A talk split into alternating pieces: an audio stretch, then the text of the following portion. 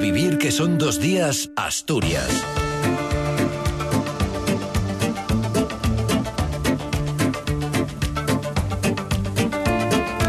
Tal? Buenos días. Es domingo 11 de febrero. Comenzamos con el repaso de los titulares. Extinguido un incendio en el polígono de Riaño que calcinó un depósito de aceite hidráulico.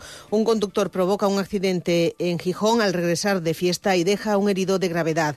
El Principado presentará el martes una propuesta de máximos a la negociación para desbloquear el conflicto de las ITVs. El derbi asturiano finaliza con la victoria del Sporting por un gol a cero. Son los titulares de una jornada en la que esperamos cielo nuboso y lluvias primero débiles, luego moderadas al final y extendiéndose de, desde el oeste. Temperaturas mínimas en descenso en la zona de picos de Europa, con cambios ligeros en el resto, máximas en ascenso y heladas débiles en la cordillera, localmente moderadas en la zona de cumbres. Vientos del suroeste y sur moderados al principio, tendiendo a flojos en lo que va, en lo que quede de jornada. De momento tenemos 6 grados en Langreo, 7 en Oviedo y en Mieres, hay 9 grados en Avilés, Luarca y Cangas de Onís, 10 en Gijón y 11 grados marca el termómetro a estas horas en Llanes. Son las 8 y 51.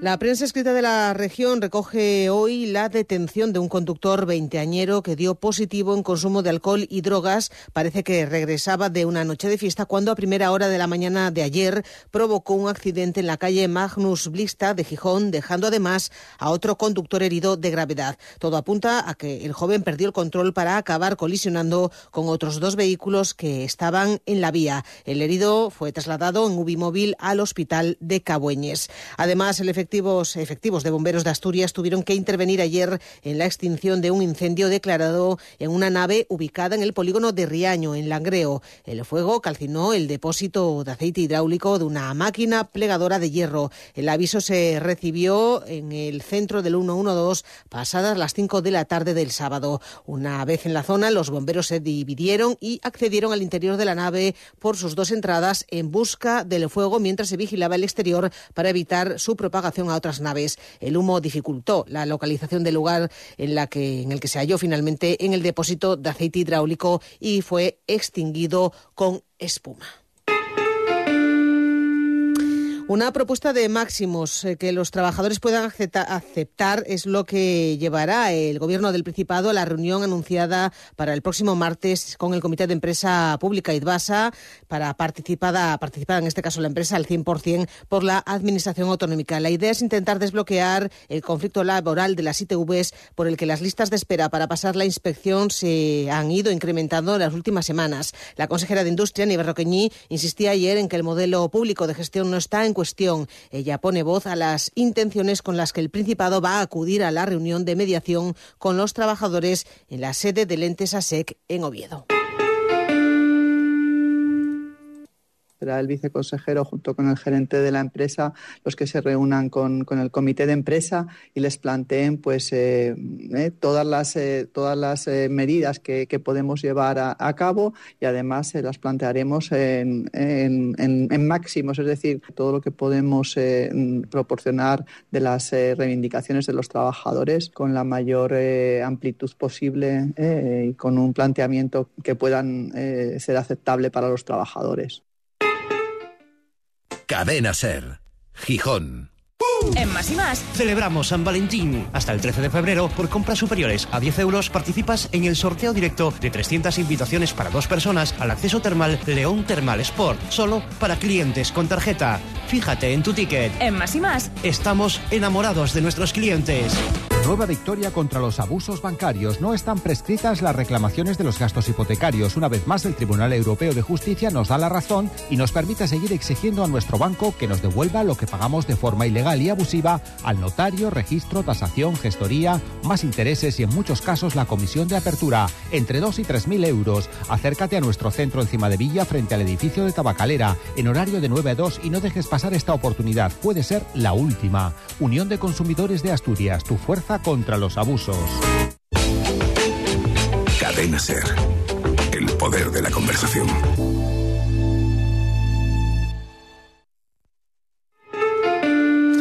El El senador asturiano del PP, Pablo González, respondió ayer al portavoz del Gobierno del Principado y consejero de Hacienda, Guillermo Peláez, que el viernes cargó contra los populares por tumbar en el Senado los objetivos de estabilidad y de deuda. Un voto en contra por el que Asturias, decía Peláez, dejará de percibir 29 millones de financiación.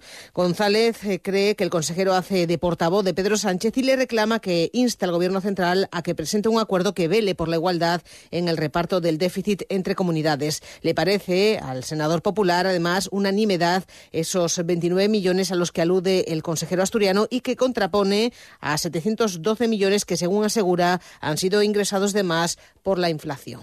Es una vergüenza. Es una, es, una, indignidad y es un insulto a todos los asturianos que el consejero se queje de 29 millones cuando tiene 712 millones más por otro lado. O sea, es que no se pueden mantener los dos discursos. Es imposible. Y los números, desgraciadamente para el consejero, son claros. 712 millones más que en los años anteriores, de cuando llegó Adrián Barbón, frente a 29 millones que no va a poder gastar por los ajustes del déficit. Y el Servicio de Salud del Principado va a incorporar a finales de este mes 24 nuevos médicos especialistas que llegarán de fuera de la comunidad. De ellos, 15 serán para atención primaria. Proceden de la segunda fase del concurso de traslados. El SESPA recuerda además que hay otros 23 facultativos que ya estaban trabajando en la región, aunque en la sanidad privada o en bolsas de empleo de otros servicios de salud y que también se irán incorporando a la plantilla. Es decir, hablamos de un total de 47 nuevos facultativos en lo que va de año.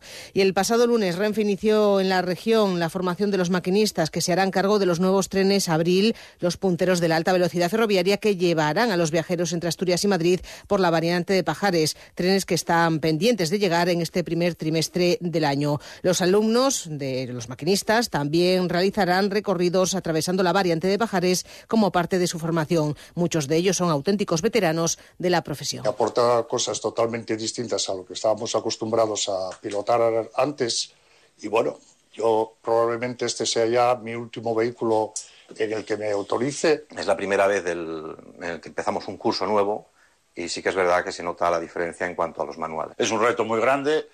Conocí desde mi ingreso tecnologías de otro tipo en los talleres y estoy un poco sorprendido con la capacidad y la evolución de los trenes. Y antes de entrar en lo meramente deportivo, ayer el Sporting presentó de forma oficial el proyecto de reforma del Molinón para optar a convertirse en sede del Mundial 2030. Según sus promotores, el proyecto amplía en 44.000 metros cuadrados la superficie del estadio, estableciendo cuatro alturas. Su aforo actual pasará de los actuales 30.000 a 42.600 para poder albergar el Mundial y quedará, una vez pase el campeonato, en 33.600 espectadores. La idea es aumentar la capacidad, incorporando casi 6.000 nuevas plazas en las tribunas norte y sur y creando una nueva tribuna oeste y asientos temporales en la última planta. La presentación de este proyecto se hizo coincidir ayer con el derby asturiano. Vamos ahora sí con todos los detalles de lo que dio de sí este encuentro que tuvo lugar en la tarde de ayer a las seis y media. Nos eh, cuenta todos esos detalles.